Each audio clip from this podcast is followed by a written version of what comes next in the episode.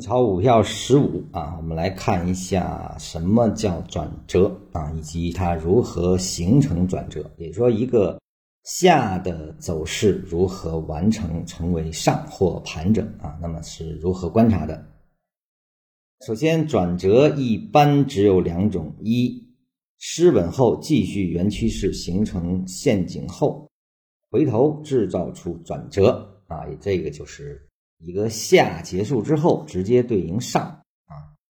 第二是出现盘整，以时间换空间的形成转折，那么这个就是下跌，而后对应的是盘整啊。我们说横盘，而后呢，通过横盘之后，再看它是否能够演变成上啊，或者继续保持原体位啊向下。那这个呢，呃，实际上是一个更大级别上的一个下的构成。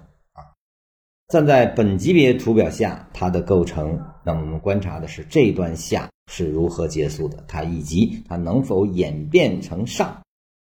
第二种情况，也就是说下跌转横盘的方式，暂且不说。第一种情况最大的标志就是所谓的背驰了，必须注意，没有趋势，没有背驰。这里面的趋势是指下跌的运动或者一个上涨的运动，也就是说横盘的震荡，无论是扩散结构还是收敛结构。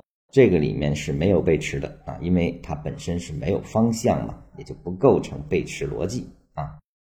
所以这一点是必须明确的。还有一点是必须注意的，这里的所有判断都只关系到两条均线与走势，和任何技术指标都无关啊。这个非常非常重要的点，也就是说，你观察的一个下，它是被均线系统和走势本身的相互关系来去定义的。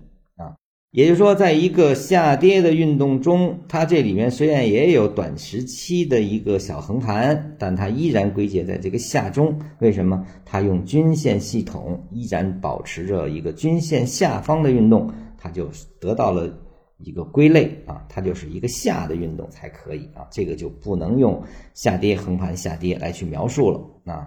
它只要一个均线系统下没有。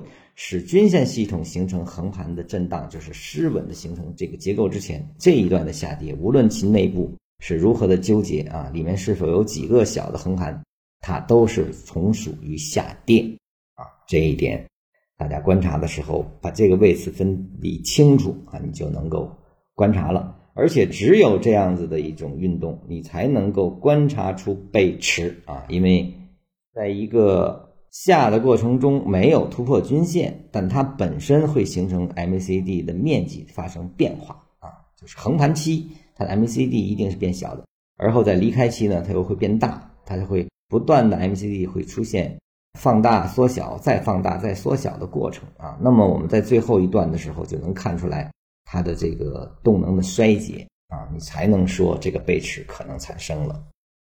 那么如何判断背驰？禅师后文给了一个更精准的方法啊，我们接下来继续看。